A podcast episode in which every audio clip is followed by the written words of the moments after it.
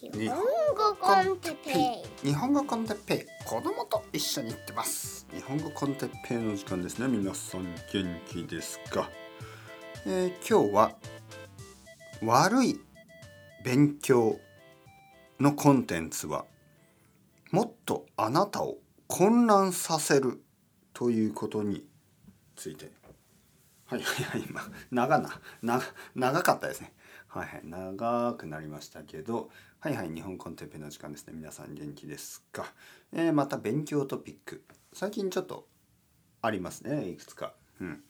まあこのポッドキャストのメイントピックは勉強のはずですからね。はい。あのー、一応ね 戻ってこなければいけません。まあメイントピックはまあ勉強でしょ？えー、そしてあと何？まああの毎日のこととかちょっと思うこととかいろいろなあのポイントビューねいろんな視点ですよね。まあ例えばカフェについて話しましたよね。でカフェについて話す時にまあ普通だと普通の人とか普通のポッドキャスト普通の先生だと多分あのカフェにはコーヒーがあります、え、ビスケットがありますみたいなえー、そして私はあのコーヒーが大好きです。美味しいです。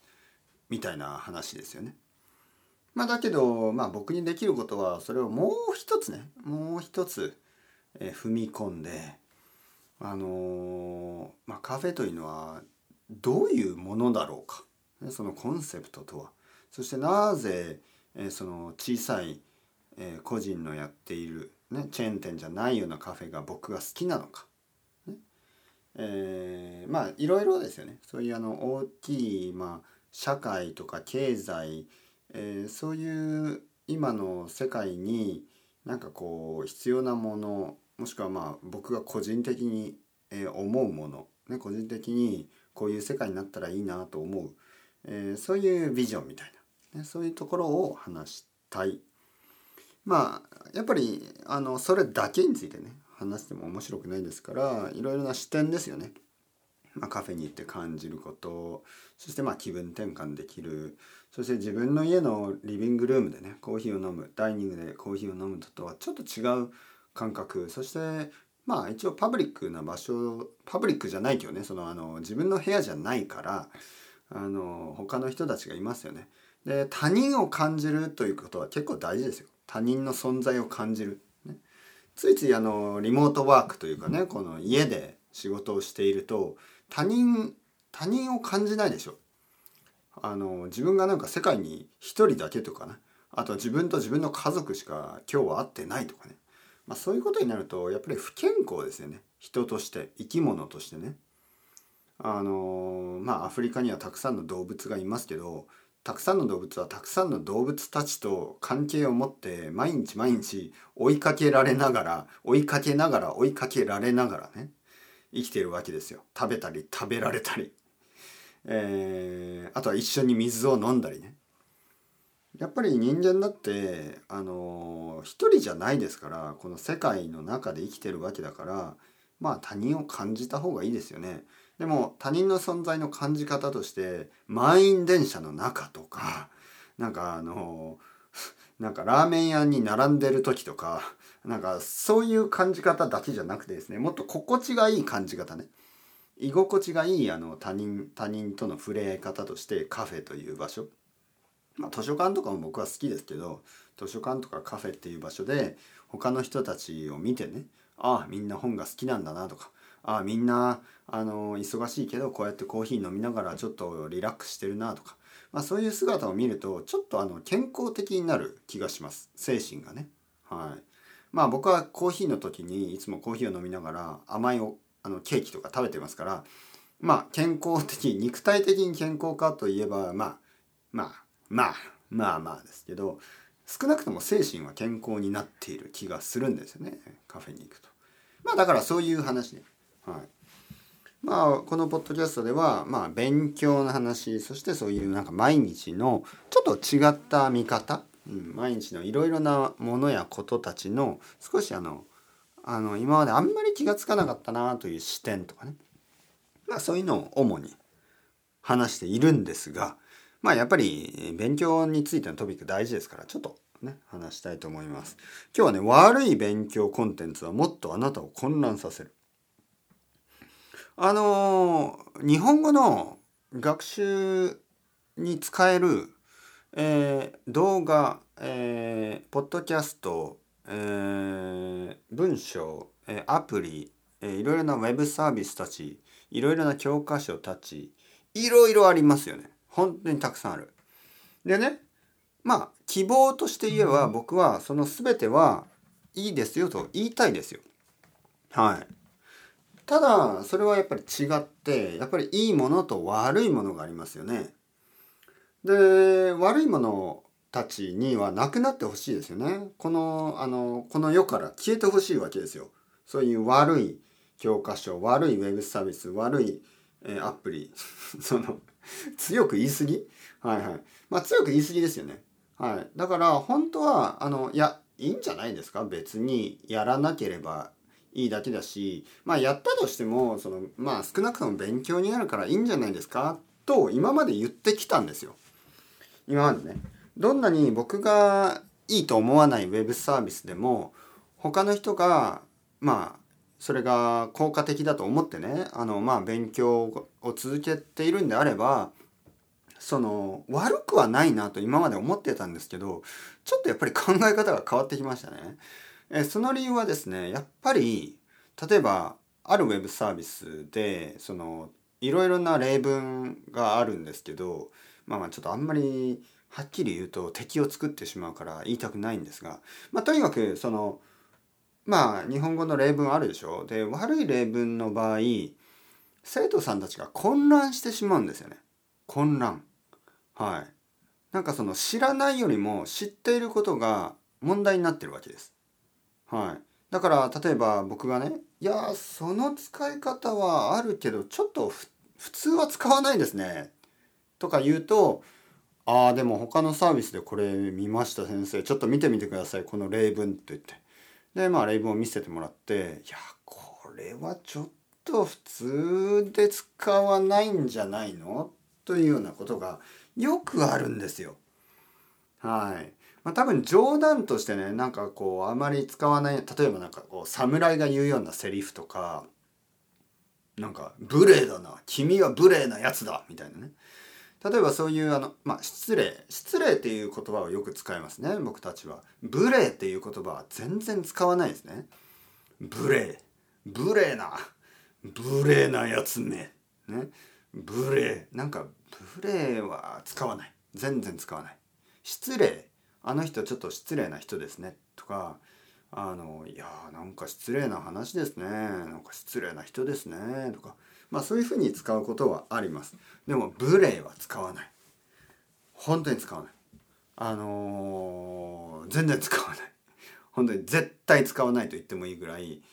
まあ僕は使ったことがね無礼。無礼。でもまあ聞いたことはある。どういうところで聞くかというとまあちょっとフィクションの中とかね。その侍が出てくるようなフィクションとかそういう時になんか無礼な無礼な行いはやめなさいみたいな。なんかそう無礼な振る舞いをするな、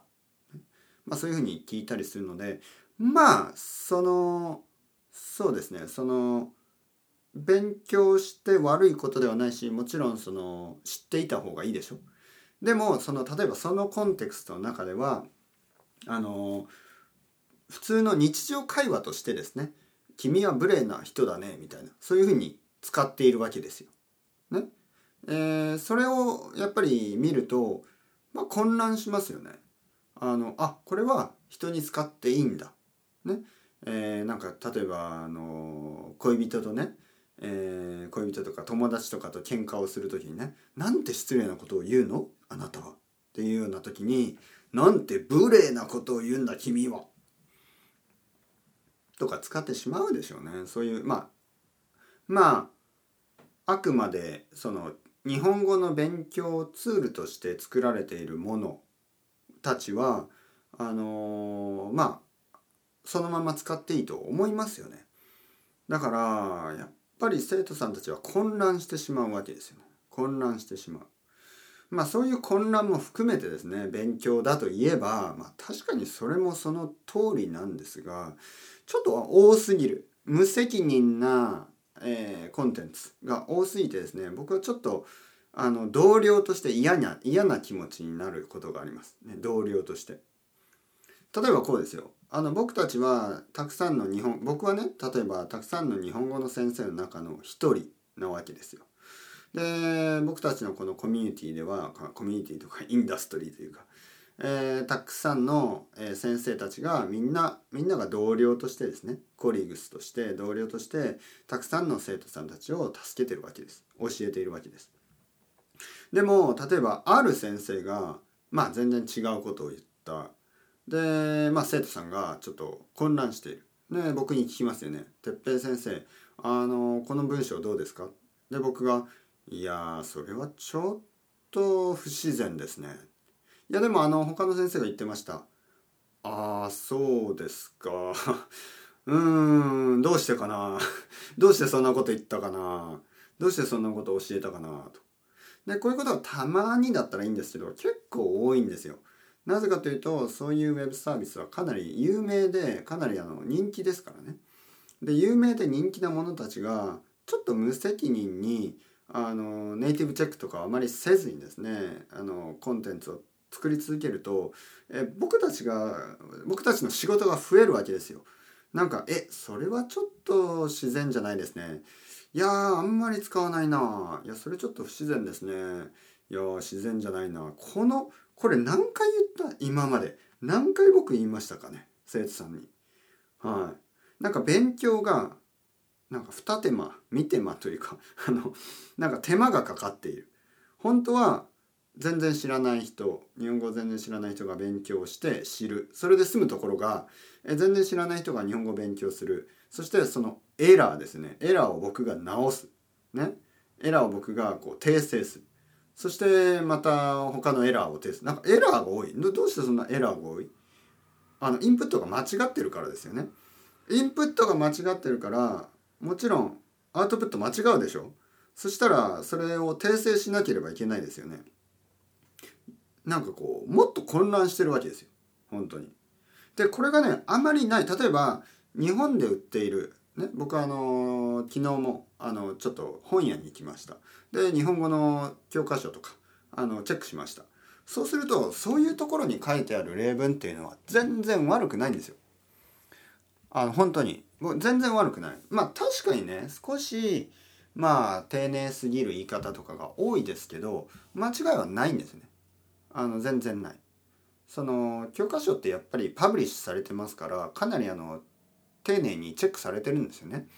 で日本日本例えば日本で日本の本屋さんに置いてある日本語の本であればあの間違いっていうのは